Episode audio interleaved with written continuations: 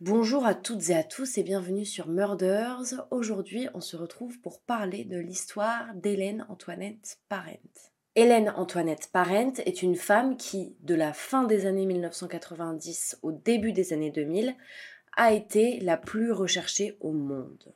Pourquoi elle était recherchée? Elle était recherchée depuis 12 ans pour le meurtre de sa colocataire Beverly McGowan. Pendant plus de 12 ans, elle a trompé les autorités et a utilisé plus de 20 identités. Alors que les autorités étaient sur le point de l'attraper en avril 2002 en Floride, elle se suicide d'une balle dans la tête. En attendant de nouvelles vidéos sur Murders, vous pouvez me retrouver sur TikTok, Instagram ou en podcast sur Apple Podcast ou Spotify.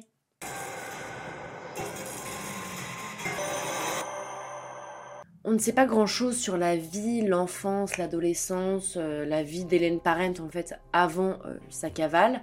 Les seules informations que l'on a qui sont sûres, c'est qu'elle est née en 1942 et qu'elle a grandi dans le Bronx. L'histoire commence donc en juillet 1990. Une certaine Beverly McGowan fait une annonce en fait pour trouver une colocataire.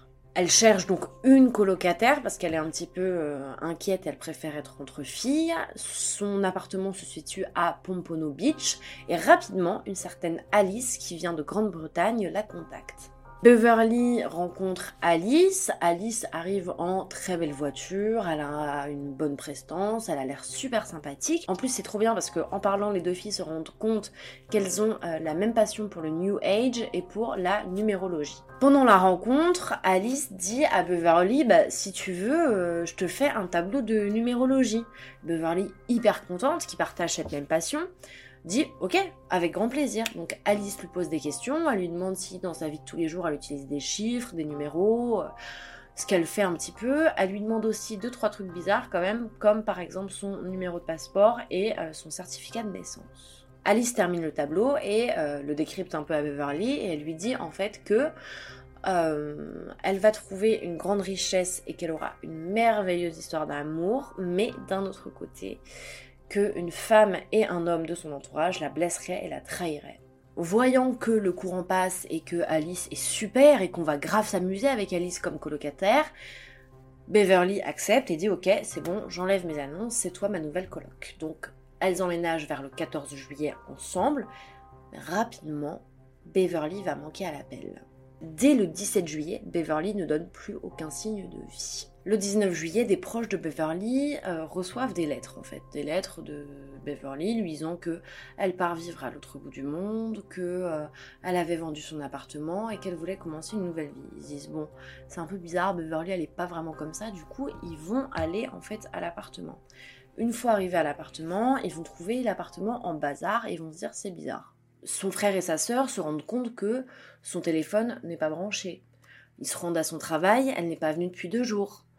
Euh, sa chemise de nuit, elle est euh, étalée sur le lit, son lit n'est pas fait. Enfin, il y a un bazar qui dit qu'elle n'est pas vraiment partie comme ça. Elle n'a pas pu laisser son appartement dans cet état si vraiment elle l'a vendu et qu'elle est partie faire une nouvelle vie euh, à l'autre bout du monde ou on ne sait où. En plus, ils se rendent compte dans l'appartement qu'il manque ses chats, qu'il manque son certificat de naissance et son passeport. À ce moment-là, quand ils sont dans l'appartement de Beverly, ce qu'ils ne savent pas encore, c'est que son corps est retrouvé à quelques kilomètres de chez elle. Le corps de Beverly est retrouvé euh, mutilé en fait dans un canal euh, un peu isolé euh, du reste en Floride, toujours. il lui manque une partie de ses deux mains, sa tête elle est pratiquement tranchée, enfin elle est dans un état quasiment pas reconnaissable en fait.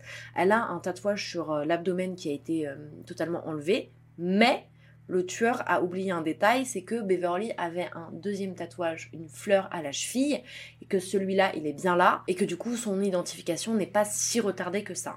Évidemment, la police euh, prend les empreintes de ses dents pour être sûr qu'il s'agit bien de Beverly McGowan.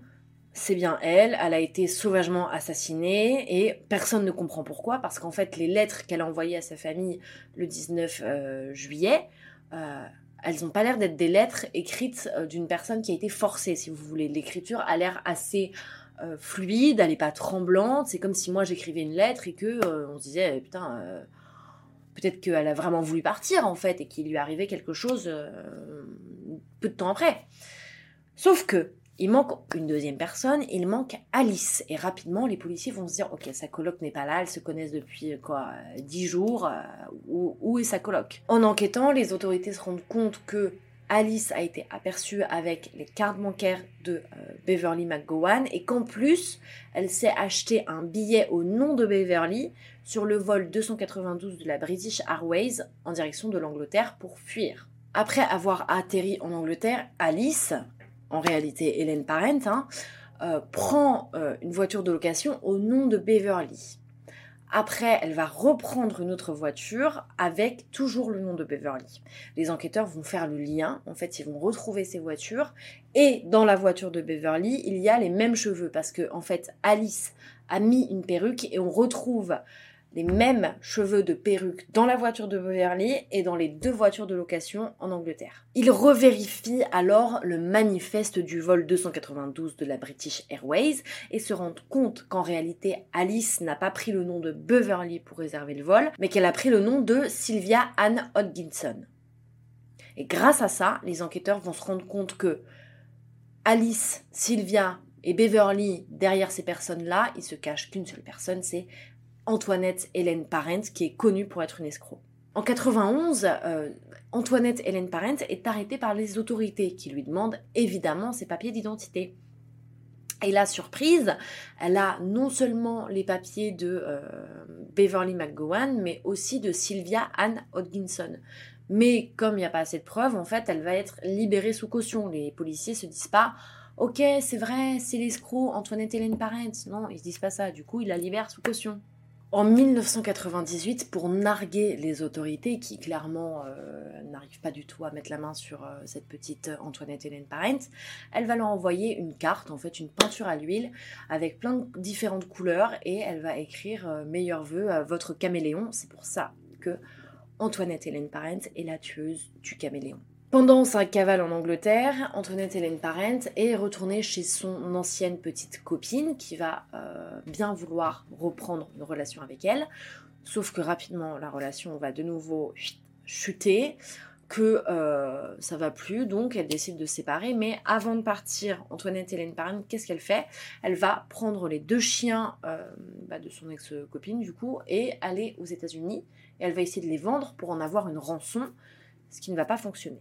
Alors après, euh, les trajets d'Hélène Antoinette Parraine sont un peu flous. On sait qu'elle a refait surface au Nouveau-Mexique en tant que directrice d'un restaurant, ce qui est quand même incroyable. La meuf est recherchée par euh, toutes les polices. Hein. C'est la fille la plus recherchée au monde hein, à ce moment-là, quand même. Donc euh, la meuf arrive à diriger un restaurant au Nouveau-Mexique, on m'expliquera. Un an plus tard, elle est de retour au Mexique et elle se fait alors passer pour une Sud-Africaine dans le besoin et sans aucun sou, donc elle va commencer à mendier, etc.